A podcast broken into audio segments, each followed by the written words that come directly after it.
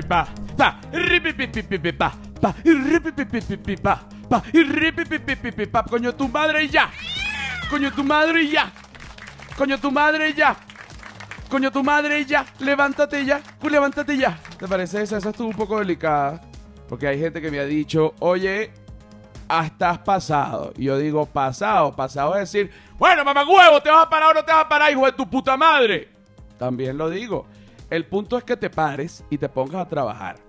Tú eres el único que sabe si tú eres un mantenido, o una mantenida, o un mantenide. Basta de esa mierda. No vas a servir para nada.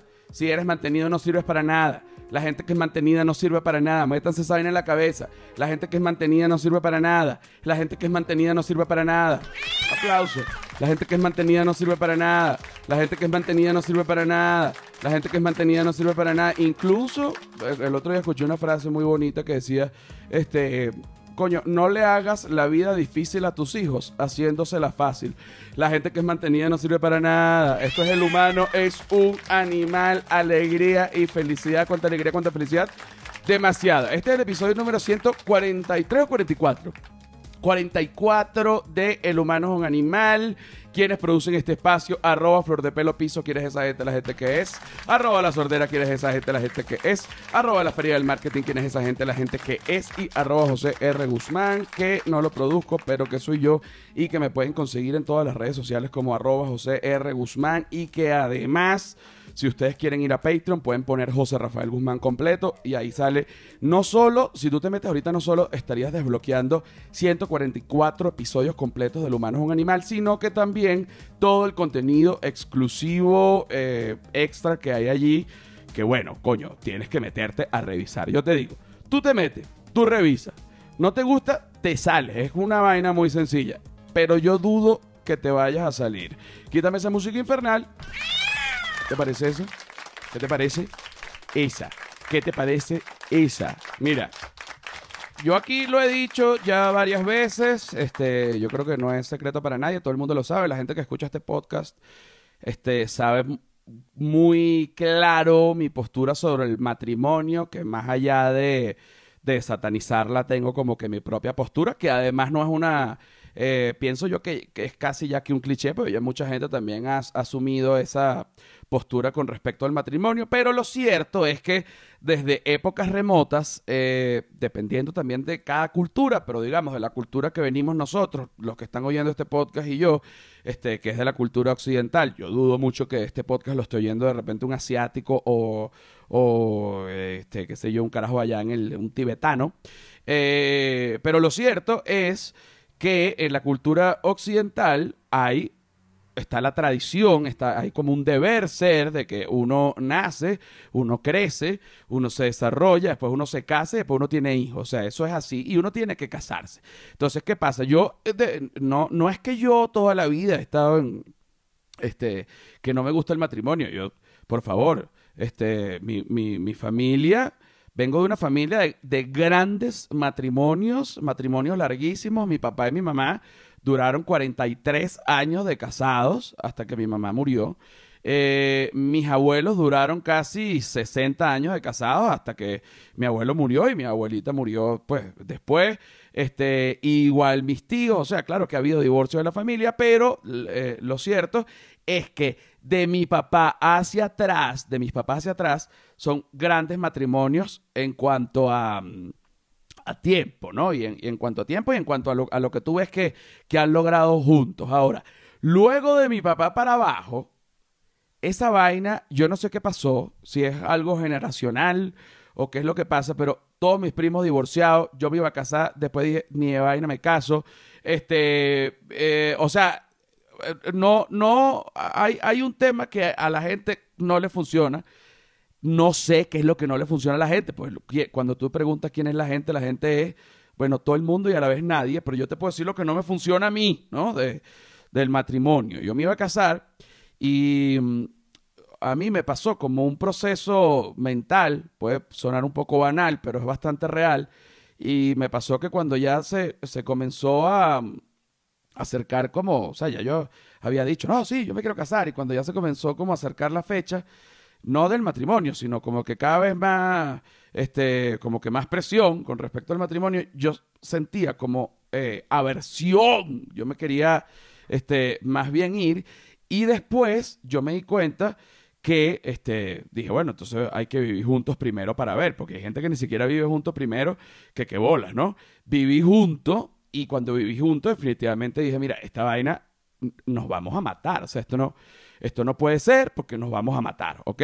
Por eso yo hoy día pienso, pero eso es mi opinión, eso es mi opinión, no es que yo piense que esto es lo correcto. Yo hoy día pienso que el mejor contrato o el mejor matrimonio es el querer estar y no hay que estarse casando porque si la vaina no funciona, ¿qué puede pasar? Después es un rolo de peo desarmar todo y es súper engorroso y desgastante y lo he visto y es terrible para hablar de matrimonios y más, señores. Hoy aquí tenemos a Miguel y Constanza, mamagüevos, los mamagüevos mayores casados que hoy día van a renovar sus votos, no joda. pero es que me vuelvo loco, se me paran los pelos de la emoción. ¿ah? ¿Cómo está Miguel? ¿Cómo está Constanza? Bueno, voy a poner, discúlpenme un poco antes de que hablen, voy a poner un poco la changa porque es que, coño de la madre, sus ropas me paran el huevo y no lo me puedo controlar. Ah, ¿Cómo están? No joda, Miguel y Constanza. Mira, me gusta tu pajarita. Miguel está este, vestido con su traje eh, de, novio, Constanza, eh, con su traje de novia, que además tiene velo y todo. Por favor, Constanza, muéstralo. Hoy, esto se me están parando los pelos en este momento, porque hoy no solo vamos a hablar, eh, qué belleza, exacto, tápate, tápate. Hoy no solo vamos a hablar de del matrimonio, ¿no? Y, de la visión que tienen ustedes, sino que ustedes son una pareja que tiene 10 años, que se ama, que se adora, que tienen hijos y que en, muy en contra de, de lo que yo estoy diciendo, ustedes van a renovar los votos hoy, aquí, en este episodio del humano es un animal. Es la primera vez que en el humano es un animal, bueno, hay un matrimonio, chicos. Qué cosa tan maravillosa, qué cosa tan maravillosa. Mira, ¿ustedes cuánto tiempo tienen de casados?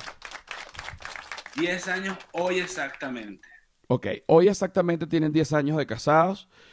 ¿Cómo, o sea, cómo se conocieron? ¿Qué edad tenían? ¿Cómo fue esa historia previa? Vamos a ubicarnos. ¿En qué país estaban? Ya va, que esta vaina no me deja ver bien. Este, nos conocimos en 2004, el primer día de clases de la universidad. ¿Qué estudiaron? Comunicación. Comunicación social. Ok, tú, la, tú llegaste, tú estabas flaquito en esa época, Miguel. No, no, no, nada que ver. Y fue en lechería, en lechería Venezuela. Ok, en lechería Venezuela. ¿Miguel te abordó o tú abordaste a Miguel? Ella a mí. Bueno, eh, vamos a cada quien contar su parte, ¿no? Porque uno también aprende en el camino que no se trata de tener la razón, sino que cada quien cuente su versión. Exactamente, ok. Ese, ese, de, aquí, de aquí vamos a sacar varios consejos sobre el matrimonio. Eh, en, a medida que vayamos hablando, ya tenemos el primero. No se trata, este, o sea, se trata de que cada quien tenga su versión. No se trata. Su versión. Exacto, ok. Ahora, dime tu versión. ¿La mía? Sí, Constanza.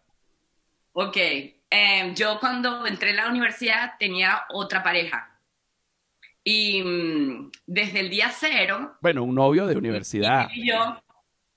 ¿Cómo? Un novio pequeño de universidad. Bueno, bueno, yo también fui novio de universidad. Iba a cumplir 20 años. Exacto. Iba, a cumplir 20 años en ese momento. Y mm, lo cierto es que es el primer momento que yo conocí a Miguel. Hicimos mucho clic y nos hicimos amigos desde el día cero. Incluso salimos muchas veces durante ese primer año de universidad con mi novio anterior. Entonces, digamos que inicialmente fue como una amistad que fue creciendo en la medida que fue avanzando el tiempo. Ajá, pero, pero cuando llega el momento, o sea, porque claro, llega un momento en donde esa amistad ya tú le quieres clavar el diente. Y, cuando ya ajá, y cuando ya tú le querías clavar el diente, tú todavía estabas con tu antiguo novio. No, y esto lo tenemos clarísimo, lo tenemos clarísimo. en un punto de la carrera, estábamos en horarios diferentes y a pesar de que seguíamos siendo amigos, no salíamos con la frecuencia de antes. Un día en el tráfico coincidimos a través del vidrio del carro, eh, nos saludamos Y él me dijo, ¿qué pasó? Vamos a reunirnos, vamos a salir, a rumbear, que no sé qué.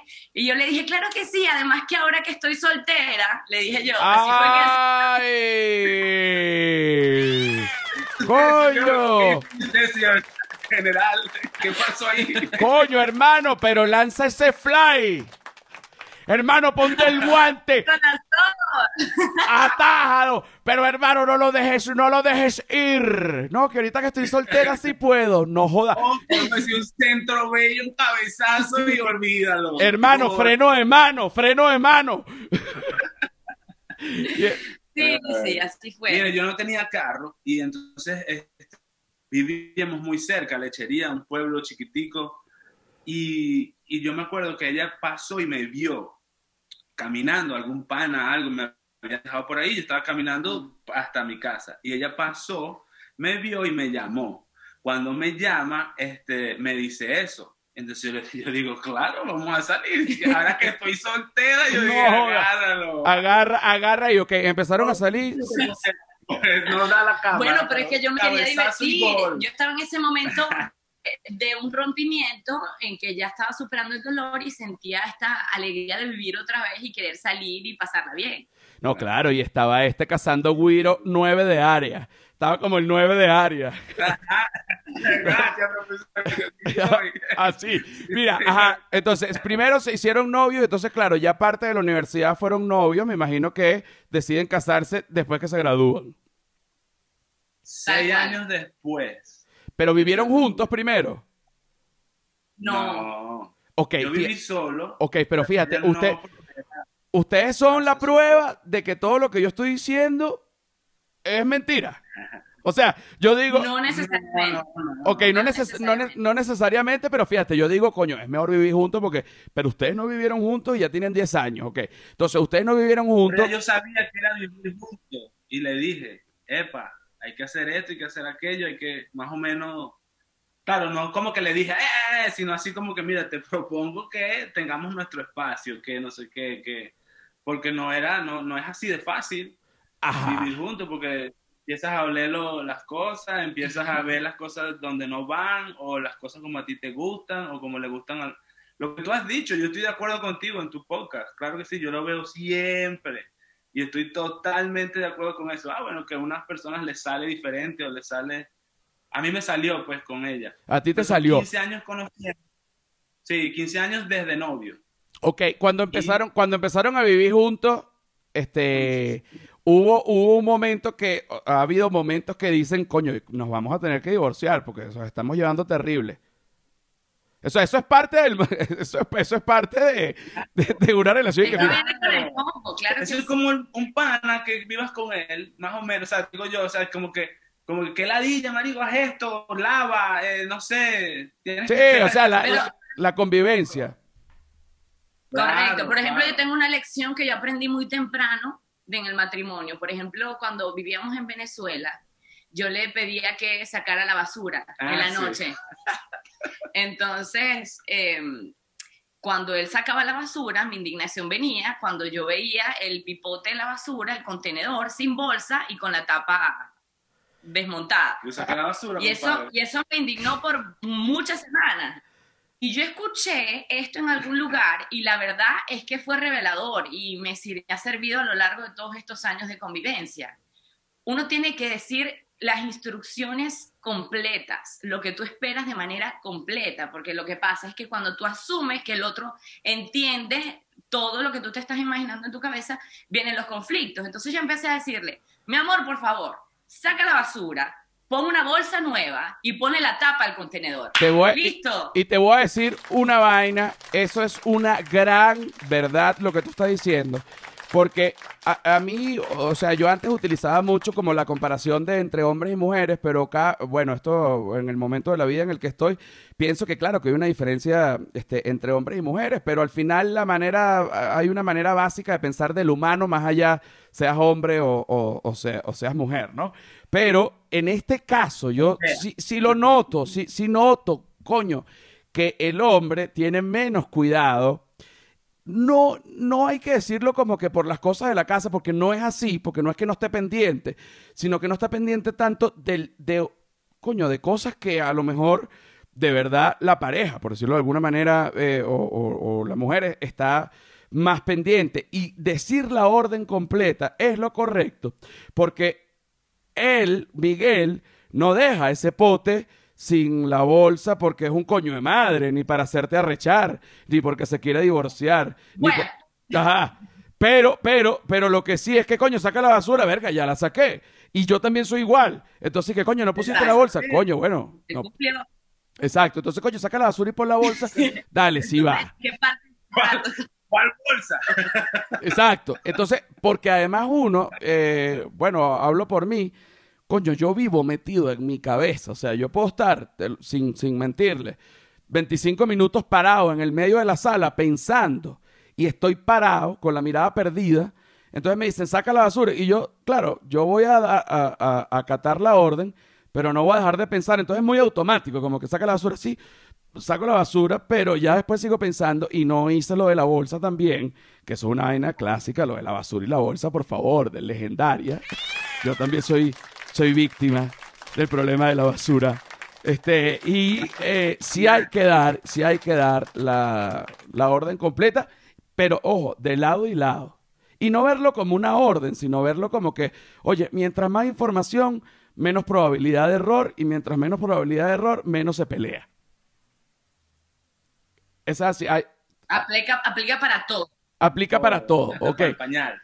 Hasta para el- ok, cuando tuvieron hijos, ¿cómo fue? Bueno, obviamente se cogieron divino, pero Pero yo agarré. Exacto, exacto, exacto, exacto, exacto. Exacto, pero ok, tuvieron hijos. ¿Cuántos hijos tienen ahorita? Dos. Ok. Eh, ¿Han sentido de repente la necesidad eh, de dejarlos en la calle, un momento de desesperación? A los niños, Sí, a los niños. sí. No, no, no. No. A ella sí. o entre ustedes dos sí, pero los niños no. Ok. eh, No, compadre. pero ok. No, eso es una vaina muy grande, lo- el amor para los yo- Mira, te voy a echar un cuento rapidito. Yo tengo un, tengo un primo que él me decía, no, como no sabes lo que es amor, vos no sabes lo que es amor. Yo me crié en Maracaibo. No sabes lo que es amor, no sabes lo que es amor. Entonces, ah, yo le decía, claro que sí, porque yo amo a mi mamá y amo a mi abuela y tal. Yo los amo demasiado. Mi, mi primo tenía razón. Yo no sabía lo que era el amor. O sea, tú estabas, tú no sabías y de repente, ok, este, Constanza sale en estado y de repente tienen ese primer bebé. Cuéntamelo todo de lado y lado. O sea, primero tú, primero tú, Miguel. ¿Cómo fue? O sea, ese, ese, el, el- trata como de explicarme ese sentimiento de ese, pues te voy a explicar de ese principio, de, de ese primer momento cuando lo viste, y te quiero preguntar esas primeras tres semanas que son infernales. No, pero es que eso es lo que pasa, que no son, no, a mí no me pasó eso. Mira, o sea, sí, el primer momento cuando yo veo a Tobías, se llama Tobías, mi primer hijo, cuando yo lo veo es, es algo así como que, wow, no lo puedo creer, está aquí, porque además él se tardó cuarenta y pico de semanas, no sé cuánto, se tardó 18 horas de, de trabajo de parto, o sea, fue algo que esperaba, y yo veía que todo el mundo tenía hijos y todo el mundo, y yo, pero si yo me embaracé primero que él, y pa, pa, y creo que por ahí también estaban famosos y no sé qué, yo decía, pero no puede ser, ¿y cuándo va a salir Tobías? Cuando sale fue algo pues muy, fue bonito, pero no es nada como cuando la madre lo siente, porque es diferente, eh, lo tenía adentro. Yo ahora, el- como padre, lo voy con el roce, porque el padre no es, eso es mentira, que el padre lo ve y, ¡ay, qué bello! No lo puedo creer, lo amo con todo mi corazón. Mentira. Para mí fue de que con el roce, con el día a día, con el data, fue que yo dije, wow, el amor, o sea, esto es amor. Bueno, una vez mi, lo veía y jugaba. Mi, mi papá me dijo, que va muy con lo que estás diciendo, mi papá me dijo, coño, cuando uno tiene un hijo, este, apenas llegas a la casa, lo primero que tienes que hacer es quítate la franela y empechátelo. Coño, que es bueno para él y es bueno para ti. es, Sí, buen- claro. es- es bueno para él y es, bu- y es bueno para ti. Claro, que sí. Ajá, ahora, Así fue que yo me y conocí el amor. Ok, ahora, vamos con la versión de Constanza, que además lo tuviste parto normal o cesárea. Fue un parto vaginal. Ok. Eh, le- a mí me encanta que me dicen eh, parto vaginal, me encanta porque yo tengo, me- le- y le pregunto a todas las mujeres el proceso, porque además me genera muchísima angustia. este, porque yo desde niño yo decía, verga, qué suerte tuve de no ser mujer, porque no tengo que tener un bebé. Porque cuando mi mamá, eh, escúchame, cuando mi mamá me explicó, yo era un niño y yo le dije, eh, pero mamá, pero ¿cómo vienen los bebés? No, de, de la barriga de la mamá. Entonces, pero ¿cómo de la barriga de la mamá? Bueno, viven ahí, crecen y ya cuando están grandes, ya salen. ¿Por dónde salen? Por la totona. Y yo le dije, eso duele. Mi mamá, coño, duele que jode. Y yo me quedé tan loco. Yo dije, yo dije, pero ¿cómo? Me- y entonces, imagínate, lo que yo le pregunté de cuatro años y te, y te inyectan. Y mi mamá, no joda, chico, te inyectan por todos lados, hasta por la espalda. Y dije, verga, menos mal que yo no soy, qué miedo, huevón. Tener un bebé me da terror, me parece que es casi una crucifixión. Ahora cuéntame tú. Bueno, fueron, fueron dos partos vaginales, pero los dos fueron muy diferentes. A ver, cuéntame, Eh, eh, primero el primero. Ok, primero fue con Tobías, am, a- el doctor que llevó el control del embarazo me dijo que su criterio era que si cumplía 41 semanas, él recomendaba la inducción para evitar que eh, el bebé siguiera creciendo, porque a la medida que va creciendo, pues se hace como un parto más, más delicado, ¿no? Tito, sí. Entonces, cuando cumplimos las 41 semanas, llamamos a la clínica, eh, ellos nos avisaron cuando estaba todo listo para ir y me hicieron una inducción. Y a partir de la inducción empieza realmente lo que es la labor de parto, que es que empiezas a dilatar con las contracciones más seguidas, eh, anestesia, analgésico, suero, o- ok, te, te Eh. pusieron, te pusieron la, la peridural. todo, Ajá, todo ajá, ajá. lo que me la- la- sí, sí, la epidural, la Epidural. epidural. Ah, pe- perdón, perdón, perdón, es epidural. Coño, te- pero no le digas a mi mamá que tomé, ok. Mira, Coño, coño, no le digas a mi mamá que tomé. Ok. Te pusieron la epidural, ¿cómo se siente? O sea, dime eso, porque a mí eso es uno de mis mayores temores en la vida, que, que bueno, a- a- hay una posibilidad alta de que, de que a todo el mundo lo... Eso fue un vacilón. Eso fue un vacilón porque cuando llega el doctor, él llega como rápido, como rápido. Y nosotros estábamos así como que, um, y con música suave y no sé qué. Y él llega como rápido, no, no sé qué. Y entonces yo le trataba de traducir porque yo hablo inglés, ella lo habla, pero no tanto. Y entonces viene y le dice, yo le, me dice que se ponga como un gato. Entonces yo estoy tratando de decirle que se ponga como un gato. No ¿sabes? Como que, como que se encorva. Pero un poco de contexto, eso fue como a las 3 de la tarde Después y a de mí me, 16 me hicieron la inducción a las 12 de la noche Exacto. y, y, y yo estaba pues drogada, Exacto. esa es la palabra, Exacto. yo estaba comple- Y con completamente químico, sedada no con vaina buena. y agotada porque las contracciones te agotan, o sea, De son bola. contracciones Entonces cuando te dicen, ponte como un gato. Y te pusiste así. un gato, y me dice que, que se encorve, ¿no? Y yo le, yo le digo a ella, porque te necesita inyectar aquí. Y el tipo me dice, no, ya yo voy a esterilizar. porque él me tocó la espalda para, para que yo... Y yo le toqué, le pa- aquí te tienes que inyectar, encórvate aquí. Y le toqué todo, le ensucié todo. Pero maltripeamos mucho ese momento. Tuvo que volver a venir, tuvo que volver a abrir otro kit de no sé qué, limpiarlo otra vez. Y yo recuerdo el malestar por la vibra del doctor, Exacto. no el dolor de la inyección, Exacto. honestamente. Le, le- le pusieron un catéter. Claro, te dejan el catéter, te lo dejan ahí para cualquier cosa, date un retoque. Ajá, seguir inyectando, inyectando, inyectando. Para ir pasando el medicamento. Bueno, yo, yo que, yo que fui del, del área de la salud, sí te digo que a veces eh, que, que eso sí tienen muy en común el área de la salud y el área artística, que depende de tu vibra, eh, tu trabajo se ve o no afectado, positivo o negativo. Porque al final, a, a nivel médico, el trabajo estuvo bien hecho, tú estás bien, te inyectaron, te durmieron. Pero a nivel de recuerdo, cuando yo te, cuando yo te pregunto, tú me dices, no, es que ni siquiera me acuerdo del dolor, lo que me recuerdo es la mala vibra de ese tipo. Y eso es lo que el- el- la, la gente, las personas que trabajan con gente tienen que, que coño, que evaluar, que no, no es, yo sé que a lo mejor los doctores ya han atendido 2.500 partos, pero para esa persona, verga, en tal caso es el segundo. o sea, coño, trata un poquito, no, Era el Claro. primero en este. Claro, exacto. con el todas las inseguridades y la incertidumbre que te genera pues estar esperando tu primer hijo. Además, Claro. este, en un país diferente, con un, Yo le lenguaje, un idioma diferente. Yo le dije, ey, ey, ey, chill, chill. Aquí está atorado. Coño, chill, chill, papi. No, yo sí soy, es que Claro. Eh, papi chill. Papi chill, papi chill, ok. Ajá, y cuando te empezaron a pasar el medicamento, ¿qué sentiste en las piernas? Como que...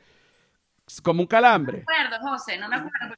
Es que para ese punto ya, ya yo estaba muy drogada. Sí recuerdo que poco tiempo después eh, empezamos a hacer unos ejercicios con las enfermeras para pujar. Y de hecho me, me, me hacían sostener una toalla que alaban por el otro lado y me contaban hasta tres para yo pujar.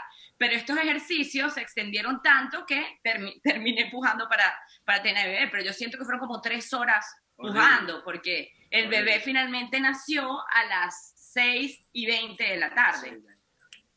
4 kilos 250. Coño, pero es que era un bebesote. Y un detalle, yo nunca consideré el tamaño de la cabeza de mi pareja hasta después que tuve mis hijos. Yo decía, ¿cómo yo no pensé en esto? Verga, Antes, verdad. Yo tengo cabecita. Yo tengo cabecita. Considérenlo. Unos bebesotes muy grandes. Claro, porque también depende. Si, si los dos papás son cabezones, aprieta. Por favor. Mira, mira, bueno. Vamos con... Va- conmigo. Y, y no, que no que no tengas esa pareja, pero tenlo en cuenta y prepárate. Coño, no es que no tengas esa pareja, pero si vas a tener esa pareja tienes que tener esa cuca. No, disculpa, disculpa la vulgaridad. Exacto. Exacto, mira. Prepara, esa cuca. Exacto. Prepara esa cuca. Mira, va- vamos con la segunda parte. Vamos con la segunda parte. ¿Ok? Este, en esta segunda parte, bueno, vamos a hacer lo de los votos y todo esto, pero quiero seguir hablando también de los hijos un ratico. Ya venimos ya. Coño, estoy gozando cuatro pares de bola. Los quiero mucho. Venimos ya.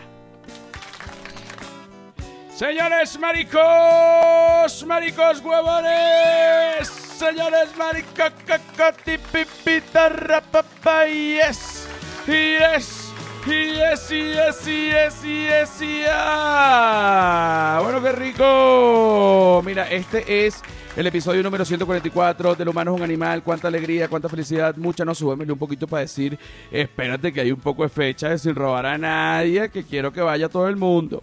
Ok, esto es octubre. 17 de octubre, Bogotá. Entradas en joserrafaelguzmán.com.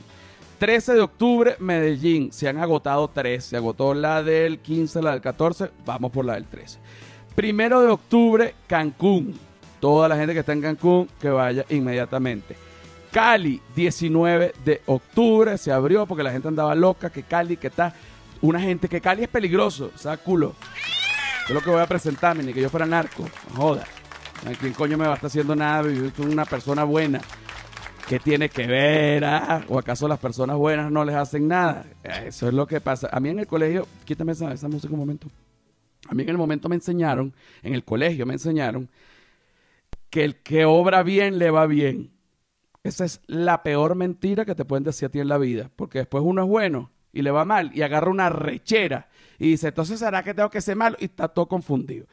La lección que hay que dar es, coño, el que obra bien no necesariamente le va bien, pero es mejor obrar bien porque, coño, hay una paz mental. Esa es mi, esa es mi, mi adaptación. Mi adaptación. Mira, aquí seguimos con Miguel, aquí seguimos con Constanza. Ahora vamos con el segundo parto, que el segundo parto ya no es Tobías, sino el segundo parto es Simón, que ya no eres este primeriza. Y este, cuéntame esta experiencia que ya me dijeron que había sido como de un minuto. Un día antes de cumplir las 40 semanas, yo empiezo con contracciones, pero hay unas contracciones que son como preparatorias, pero ya uno está como mentalizado que eso puede pasar, que pueden parar, porque digamos que no hay como una fórmula preestablecida de cómo se va a desarrollar un parto. Por eso yo me preocupé como, como en estar como muy conectada con lo que yo sentía y tal y qué sé yo. El caso es que esas contracciones pararon y al final de la tarde, Miguel salió a dar un paseo con Tobías y cuando regresaron a la casa, ya yo estaba vestida con la maleta lista para el hospital y le dije, llegó el momento. Yo sentí que ya había llegado el momento. Y teníamos que viajar una hora para dejar a Tobías con la familia que lo podía atender, porque por temas COVID solamente éramos Ah, nosotros en el hospital. O- ok, ok, ok. Entonces, bueno, hicimos el recorrido, yo monitoreando las, las contracciones, respirando, Ok, escuchando pero, música. pero sentiste que podías tener el bebé en el carro.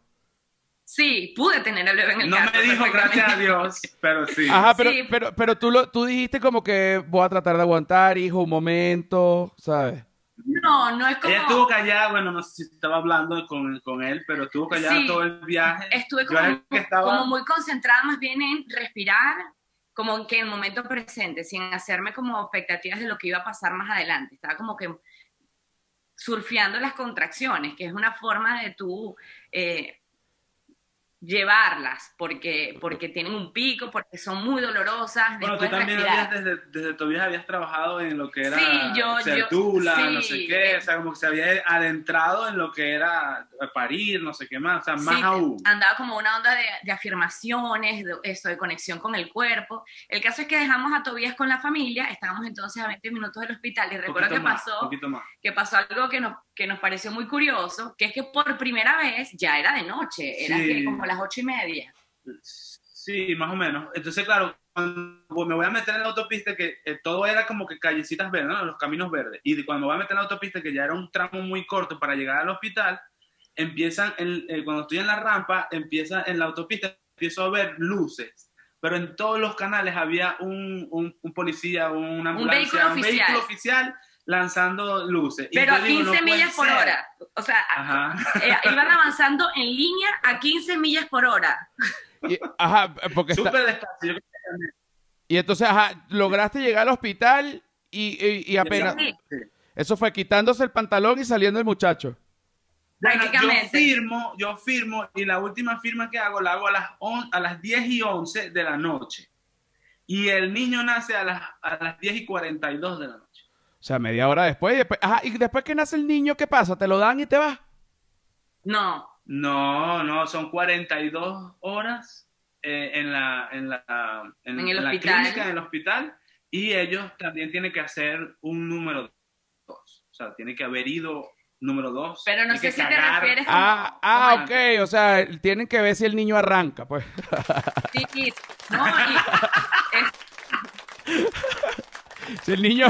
Vamos a ver si el niño arranca, coño. Quédate, quédate 42 horas para ver si el niño arranca. Déjame pa- pa- y, no, y que, y que, bueno, a pesar de que fue un parto vaginal sin anestesia, no porque yo haya querido, sino porque al momento de hacerme el impacto para saber cuánto había dilatado, tenía Nueve 9 centímetros de dilatación y ya ese momento no hay nada que hacer. Es y que no, bueno, chica, termina de empujar un poquito más y ya. Bueno, prácticamente. Ajá, y, Entonces, y cuando, y ese que lo hiciste sin anestesia, fue un dolor. Es, eh, porque yo sé que las contracciones son insoportables, pero el, digo el parto como tal.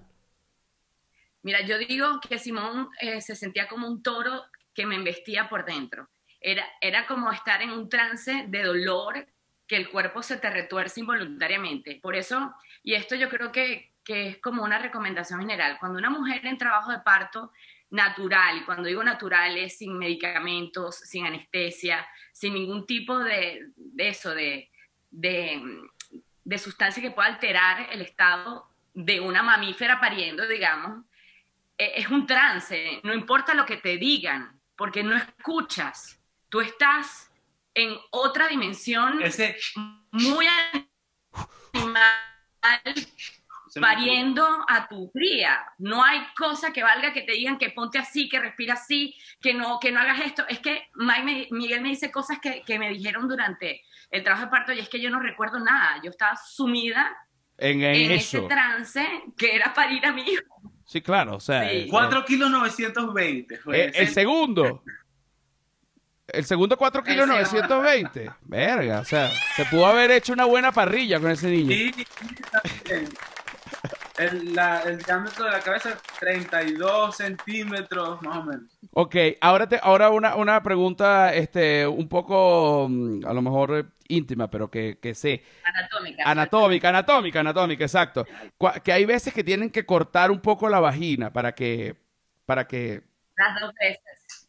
Las Ajá. dos veces. Eh. Solo que la segunda fue sin anestesia. exactamente, eso porque yo sé que hay veces que es de lo apurado, es que, que no, un momentico aquí para que ra. Bueno, O nada. se suena, suena, cuando cortan, suena. Ay, no, Te lo juro, yo lo Qué, escuché, qué José. cosa tan, casi como cuando uno corta una carne, vale, pobre vagina. Claro, claro, suena, compadre. Yo estaba ahí al lado. ¿Y tú qué dijiste? Y tú dijiste, mira, déjamela la igual. Yo veía la cocoya desde aquí y sonó. Y tú, di- y tú dijiste, coño, déjame igual, hermano. O sea, no me hagas eso. No me hagas eso, no me hagas eso, no me hagas eso. No, lo hacen. José, es hasta un abuso que, que un- uno para que cure, un puntico para que no sé qué y un, y un puntico para el esposo. Eso está mal. Claro, a mí me gusta. No, no vamos a mentir porque, ay, sí. Pero está mal. Bueno, bueno, fíjate que otro puntico muy- no, no es, no es, este, bueno, fíjate, no, no, no, no me estaba equivocando desde niño porque me diera terror que me tuviese para tener un bebé. A mí también. Bueno, claro, A mí marico. O sea, es que a quién no le va a dar terror y que voy a tener un bebé y de repente que, ok, te voy a cortar la vagina. Ni que, ¿cómo? Y ahora todos los a parir. Exacto, es terrible. Mira, ahora, ahora fíjate esto. Ustedes este, están de vacaciones, ahorita están en un hotel, y ustedes me insistieron, oye, vamos a hacerlo hoy, porque si no lo hacemos hoy, vamos a tener que ir a la casa donde están los niños. Entonces yo digo, para que, y, y se lo dije a Silvia Patricia, le dije, fíjate que ellos no pueden ni siquiera grabar un podcast, porque los niños, para que veas que la ella tenía un niño, no lo deberíamos tener todavía. Este, no, no, no. Es por lo que vamos a decir, las groserías. ah, ok, ok, No, ok. para no saque una teta. Ya, ya, ok, yo pensé que era porque de repente los niños que así, ¡ah! que era así, que así como... No, No, si ya me dijo, ya me dijo la primera palabra que me dijo fue, ¿cuál fue la grosería? Él me dijo marisco, ya me dijo, pero claro, Mamá, en Venezuela dicen marico. Ah, sí, porque yo ya hablo con mis panas y entonces... Coño, marico. Entonces el que ya habla. Y Mam- entonces yo no, hijo, eso es... ay, bueno, no. Coño, hijo, eso está mal, pero yo lo digo porque yo vengo de una época que casi todo estaba mal. Pero lanzaste coño. Mira, mira, yo, yo creo que llegó el momento, estamos en el momento de hacer la renovación de votos de ustedes, ¿no? Ustedes son una pareja este, que tiene ya 10 años, tiene dos hijos. A mí una vez mi papá me dijo una cosa que me pareció, yo ahorita no, este, eh, en el- a lo mejor en el momento no la apreciaba tanto, pero ahorita le, le doy, pues me la dijo hace mucho tiempo. Me dijo, este, el matrimonio no es una carrera, o sea, no es quien, no es quien llegue primero, es simplemente quien llegue, ¿sabes? Al final. O sea, no tienes que ir rápido. ¿sabes? Tómatelo con calma, porque la vaina es larga, me dijo, la vaina es larga. No es que si vas a llegar primero, que si, no, es simplemente que llegue. O sea, tú quédate tranquilo, ve caminandito, ¿sabes? Si vas a estar apurado, coño, difícil que llegue, ¿verdad? Tú quédate tranquilo. Van caminando, van viendo, ahí. Un van- día a la vez. Un, un a la día. vez. Exacto, exacto. Un, eh, un día a la vez. Ok. Y, Podemos. y el hombre tiene que hacer lo que tiene que hacer. El hombre tiene que hacer lo que tiene que hacer. Eso también lo dijo mi papá, pero, pero desde que, desde que, de verdad que es injusto decir un hombre tiene que hacer lo que tiene que hacer cuando hay tantas mujeres que también hacen lo que tienen que hacer. Así que yo ahorita digo, la gente tiene que hacer lo que tiene que hacer. Y eso es así. Ahorita vamos a buscar una música de matrimonio, de un ambiente bello para hacer este, la renovación de votos. No sé si se ve acá, pero yo me puse mi, mi cosita blanca, que esto tiene un nombre en el mundo de los curas. Yo realmente no recuerdo este, cómo se llama esta vaina, pero este, la tengo puesta. Súbele un poco más. Ahora te van a tener más quesos, José. Ok. Ok, Sí, sí, sí. Hay que, ya tenemos lista la, la mesa de quesos. Tenemos listo los CDs de Diviana. Este, tenemos listos los pequeños. Tenemos listo todo para la fiesta. Pero no, si- no sin antes hacer la renovación de votos. Mira, Constanza, te tienes que poner el velo en este momento. Ponte el velo. Aquí está yo como el cura de esta renovación de votos. Y es raro porque me espeluco, porque la música y todo, ustedes no lo están oyendo, pero cuando lo oigan ya editado, también me tengo chance ahí, ¿no? Para decir todo lo que tengo que decir, ok. Constanza y Miguel, 10 años juntos, que además han dado ya fruto de la vida en el mundo, dos hijos. Se los digo, en este momento me lo está diciendo Dios directamente. Dios les manda a decir que está muy contento con ustedes, que lo están haciendo muy bien, que le están echando mucha bola y que ahorita vamos a hacer los juramentos, ¿no? La renovación de votos. Juran ustedes acompañarse el uno al otro en las buenas, en las malas, en la salud, en la enfermedad, cuando haya billete, cuando no haya billete, incluso si hay un nut en el WhatsApp. Lo, Lo juramos. Lo juramos. Ok, ok, ok, ok. Aquí estamos. Estamos, estamos, estamos jurando. Ok. Juran ustedes. me encanta. Me encanta esto, me encanta esto. Juran ustedes. Juran ustedes, espérate, respetarse, pero también divertirse. No solo cuidarse desde el punto de vista de esposo, sino también ser Miguel, ser la persona que hace reír a Constanza y Constanza ser la persona que hace reír a Miguel para que sigan siendo los mejores amigos que fueron en la universidad y que después se cogieron riquísimo. Ahí está, me encanta, me encanta, me encanta. Ok. Ahora, ahora, ahora voy, ahora voy. La tercera.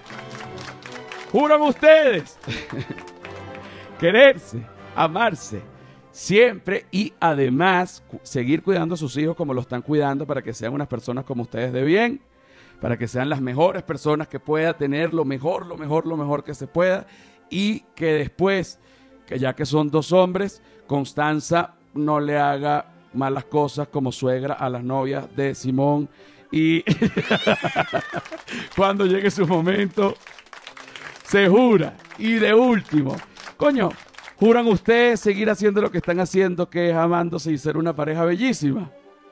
Lo juramos. Lo juramos. Coño, dense un beso, por favor, quítate el velo.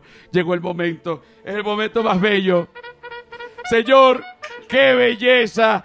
En la primera renovación de votos del humano es un animal. Los quiero mucho, muchachos, Miguel y Constanza. Coño, estoy emocionadísimo, quisiera abrazarlos. No están aquí, pero voy a, lle- voy a ir a los Estados Unidos, se los juro, y los voy a abrazar. Y me voy a quedar en su casa y voy a conocer a sus hijos y vamos a echar vaina y la vamos a pasar buenísimo. Coño, los quiero mucho, de verdad. Gracias por, por este episodio y, y- y gracias por hacer su renovación de votos acá. Estoy súper, de verdad que súper contento con, con ustedes. Los quiero mucho. Es que las bodas son bellas, José. Nadie se resiste a eso. Es verdad, las bodas son bonitas, coño, me dan, me dan sentimiento, vale, de verdad, siempre, siempre me han dado. Mira, eh, a la gente de YouTube, pues les digo, este, si quieren seguir a Constanza y a Miguel, pues su Instagram va a estar abajo. Si se quieren casar, cásense, llámense. Pero si se quieren amar sin casarse, también está bien, porque coño, en eso es lo que yo estoy, y se lo juro, yo también soy una pareja linda. Así que. Claro, claro. Así Bien. que, bueno, chao, nos vemos y en el próximo episodio nos damos más amor. Adiós.